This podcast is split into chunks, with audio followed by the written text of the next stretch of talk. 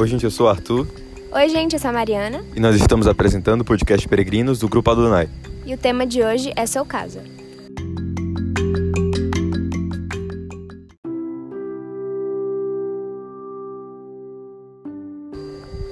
Esse tema é muito importante porque uma das frases que mais me impactaram quando eu conheci Jesus foi que eu posso ser a única igreja que a pessoa pode encontrar, frequentar e conhecer.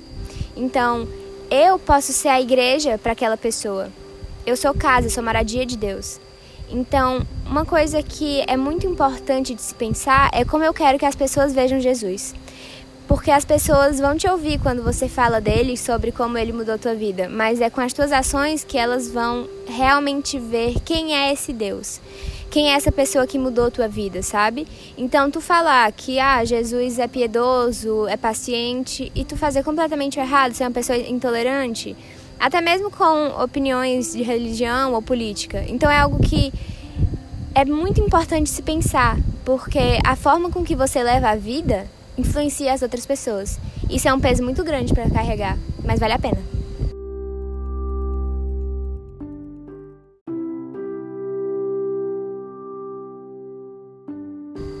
E outra, outra coisa bem interessante desse tema é que antigamente os judeus eles adoravam a Deus especificamente em um lugar, que era o Templo de Jerusalém.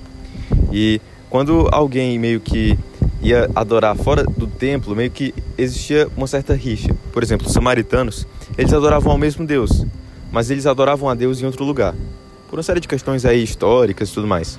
Mas por conta disso, os judeus e os samaritanos não se davam.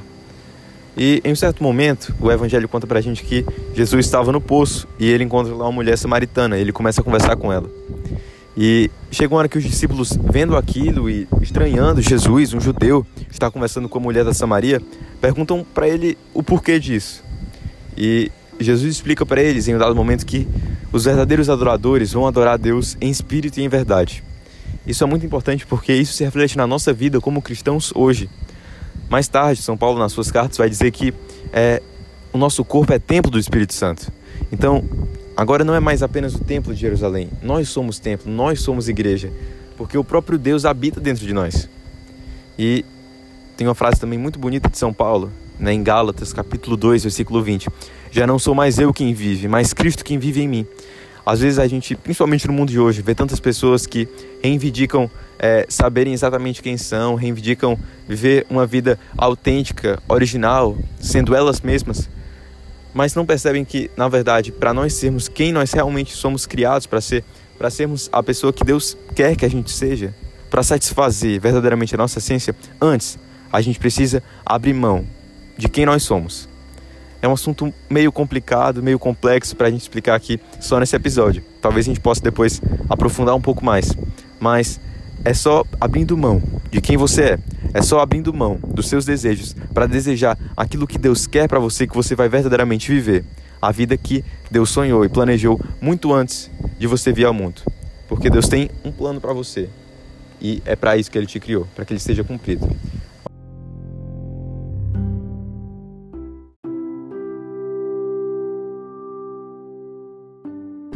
Pensando nisso que o Arthur falou, eu lembrei de uma frase que eu vi essa semana que fala assim: eu estou aqui para descobrir quem eu seria se eu deixasse de ser quem eu quero ser para me tornar quem Deus precisa que eu seja. Porque quem eu quero ser? Eu quero ser uma médica, por exemplo. Mas Deus não me quer ver atuando ali, porque eu não vou tocar pessoas e eu não vou viver, o meu propósito naquele lugar. Ele precisa que eu seja uma professora, eu não sei. E não somente em questão profissional ou algo do tipo, mas como qualquer coisa tudo, você pode simplesmente chegar, falar com ele e ver para onde ele está te levando. E eu sei que pode parecer difícil, porque você vai falar e você quer o quê? Que ele escreva na sua frente: "Ah, você tem que ser isso ou aquilo". Não é assim que funciona. Para você entender isso, demora um bom tempo. E é o que a gente está tentando te ajudar a entender.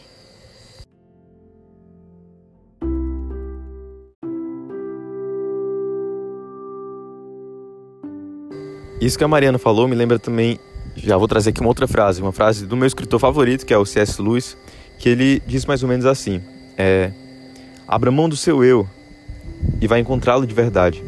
Põe a sua vida a perder e acabará por salvá-la.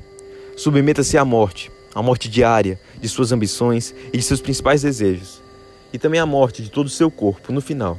Submeta-se com cada fibra do seu ser e acabará por encontrar a vida eterna. Não guarde nada para si. Nada de você que não tenha aberto mão de verdade será realmente seu. Nada em que você tenha morrido será ressuscitado dos mortos. Se você buscar a si mesmo, só o que vai encontrar no fim das contas é o ódio, a solidão, o desespero, a ira, a ruína e a decadência. Mas se você buscar a Cristo, acabará por encontrá-lo. E junto com ele, todas as demais coisas. E termina aí a citação do Lewis, mas a gente pode continuar porque é Jesus Cristo que dá na nossa verdadeira essência. É Jesus Cristo que determina de verdade quem você é. E é nessa paciência, é nessa perseverança que a gente deve permanecer, porque é, às vezes os planos de Deus a gente pensa, né, tipo, demoram muito.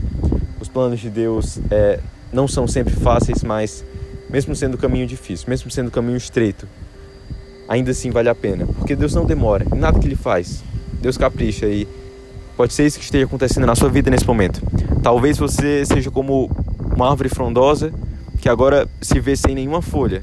Talvez você esteja passando por uma situação de inverno, mas não esqueça que uma hora vai chegar a primavera e suas folhas vão renascer ainda mais viçosas, ainda mais frondosas, ainda mais cheias de frutos, porque tudo isso faz parte de um processo de Deus para você e você precisa estar disposto a enfrentá-lo.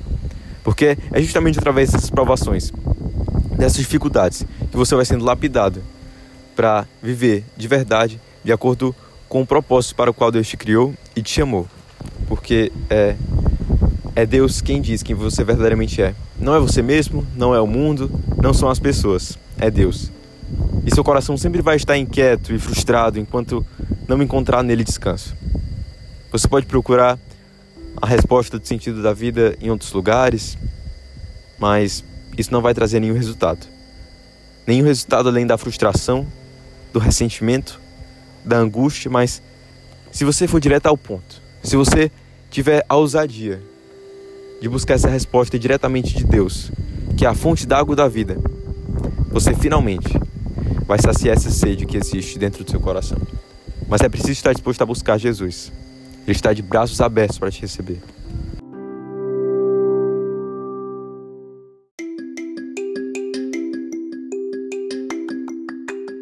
Então foi isso, gente. A gente espera que vocês tenham gostado. Tchau e até a próxima. Tchau, gente. Muito obrigado. Continue acompanhando a gente.